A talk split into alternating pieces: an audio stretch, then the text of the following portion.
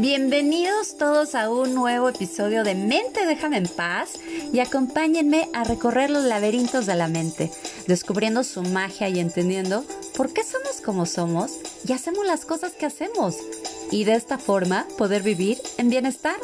Te recuerdo que este podcast es solo para aquellos que buscan crecer, evolucionar y de esta forma convertirse en su mejor versión. Yo soy Ale Corso y esto es Mente Déjame en Paz, el arte de vivir con la mente en paz. Quédate conmigo.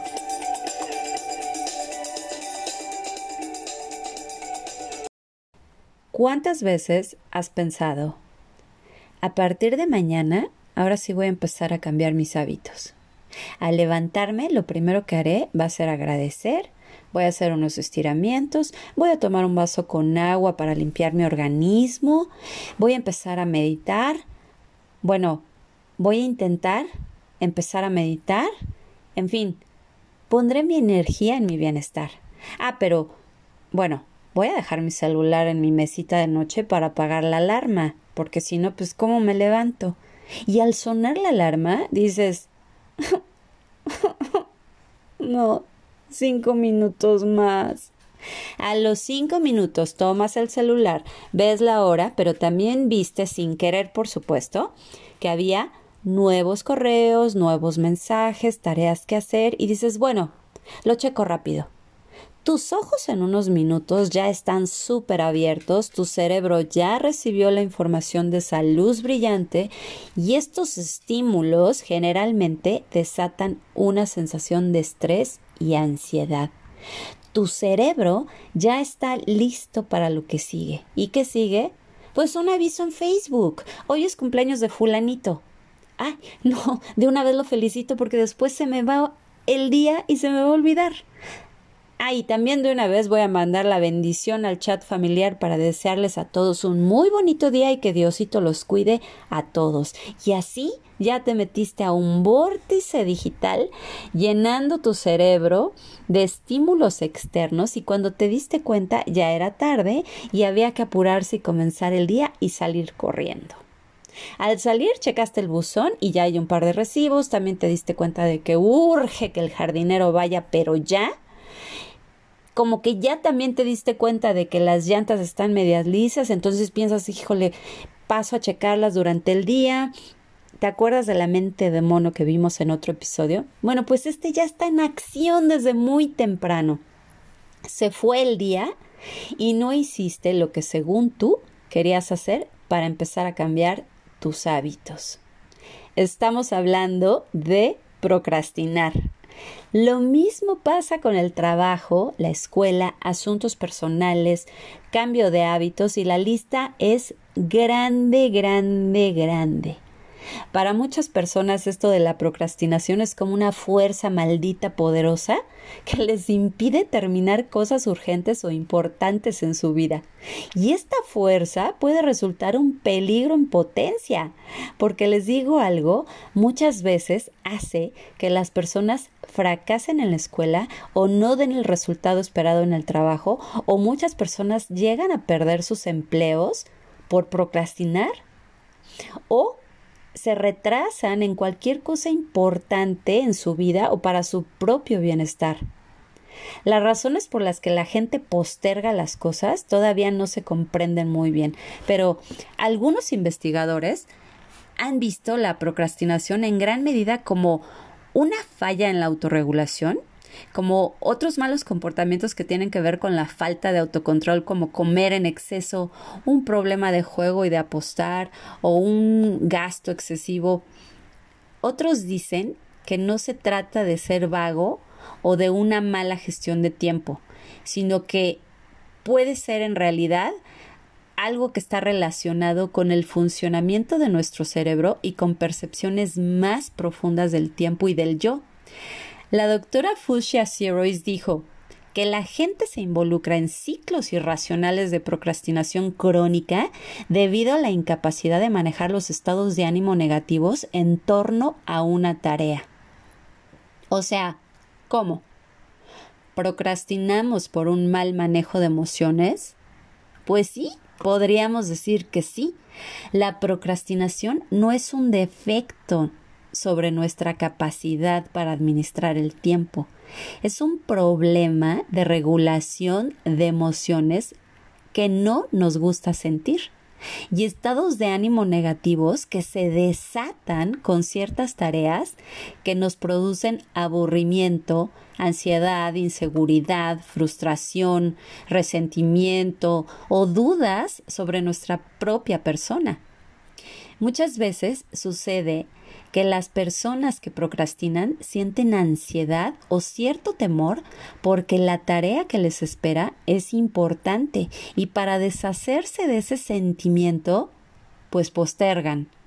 Entonces terminan distrayéndose o viendo cualquier cantidad de cosas distintas como videos chistosos o no chistosos o se meten a comprar en línea o con la intención de apartar a la mente por completo, llevándola a algo que los hace sentir mejor temporalmente. El cerebro busca sentirse bien, pero ya sabemos que no todo se puede postergar.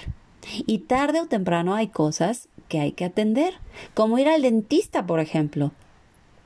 Hay personas que les da pánico el dentista. Entonces postergan y postergan y postergan y saben que en algún momento tienen que ir y entre más tiempo dejan pasar, pues más estrés y más ansiedad se produce.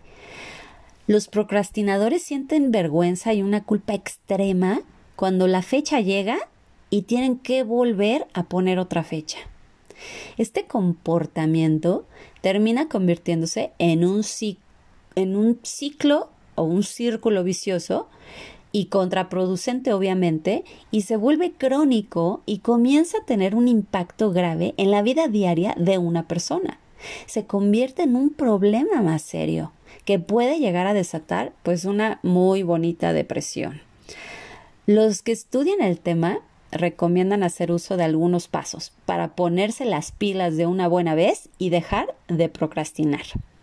Curiosamente, sugieren que una de las cosas más efectivas que pueden hacer los procrastinadores es perdonarse a sí mismos por procrastinar. Y claro, esto funciona porque la procrastinación está relacionada con sentimientos negativos. Entonces, ¿qué crees? Perdonarte a ti mismo puede reducir la culpa que sientes por postergar todos postergamos, es algo natural en el ser humano. Es importante que sepas esto. Nuestros cerebros están programados para procrastinar.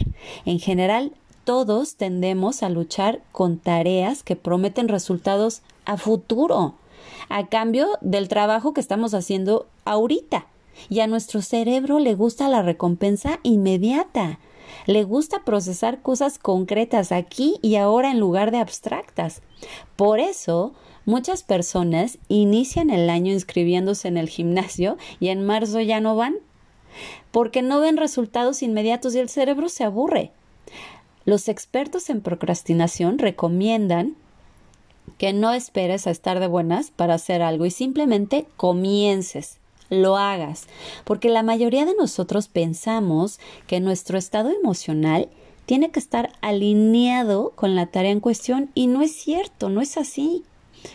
Otra es que si la tarea que estás evitando te abruma porque es muy compleja o su tamaño es muy grande, pensemos, no sé, un proyecto muy importante que te han asignado en el trajo, entonces, divide las tareas.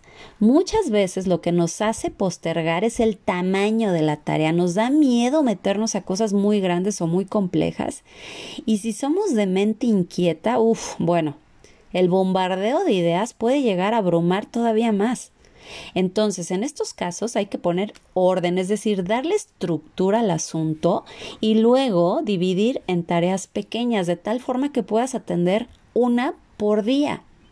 Y a lo mejor estás pensando, no hombre, una por día, pero si tengo mil cosas que hacer y todas urgen y no tienes la capacidad de priorizar, entonces lo que puedes hacer es empezar atendiendo la más complicada o la más fastidiosa de todas y las demás se van a empezar a dar como pan comido. Mark Twain dice, si tu trabajo es comer una rana, cómela a primera hora de la mañana. Y si tu trabajo es comer dos ranas, primero cómela grande. Otra cosa que puedes hacer es visualizar el resultado ya terminado. Dale a tu cerebro esa sensación de satisfacción que tendrías una vez que lo hayas hecho o una vez que hayas logrado cambiar ese hábito tuyo que no te gusta, ¿cómo te sentirías ya con ese bienestar? Acuérdate que tu cerebro no distingue lo que es real y lo que no lo es, entonces dale esas sensaciones. Hay procrastinadores que son tan perfeccionistas que esperan a que todo se alinee de forma perfecta y que cuenten con todos los recursos para hacer algo perfectamente. Y eso causa mucha ansiedad. La antítesis de ese procrastinador es el creativo, el que crea con lo que sea que tenga la mano sin importar las condiciones y a veces crean cosas increíbles y maravillosas.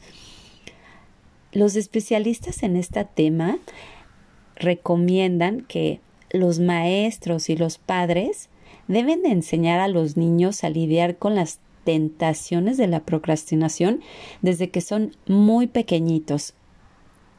Muchos maestros piensan que los niños tienen problemas para administrar el tiempo cuando procrastinan y no tienen problemas de gestión de tiempo. Lo que tienen es un problema de manejo de emociones. Lo saludable y lo correcto es que aprendan a manejar sus emociones, porque habrá muchas veces en la vida en las que no te sientes bien pero aún así tienes que ir con el flujo de la vida y confiar. Entonces, ahí pues ya entra un manejo de emociones de forma favorable para cambiar estados internos, estados de ánimo y que esto pues no sea una limitante. Recuerdo a un consultante que me decía, es que como no me siento bien, pues no puedo ser creativo o no puedo encontrar un propósito, o no puedo sentirme motivado. ¿Y qué crees? La motivación, la creatividad y los propósitos no llegan, hay que buscarlos. Entonces párate y hazlo, porque si esperas a que llegue el día perfecto, a que llegue la motivación, a que llegue eh, la creatividad como por arte de magia, así se pasan días, meses, años y toda una vida.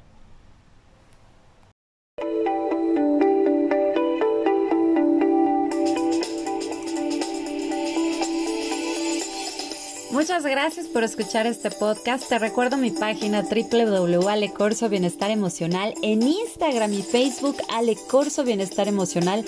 No olvides compartir a aquellos que buscan crecer, evolucionar y convertirse en la mejor versión de sí mismos. Yo soy Ale Corso y esto fue Mente déjame en paz, el arte de vivir con la mente en paz. Hasta la próxima.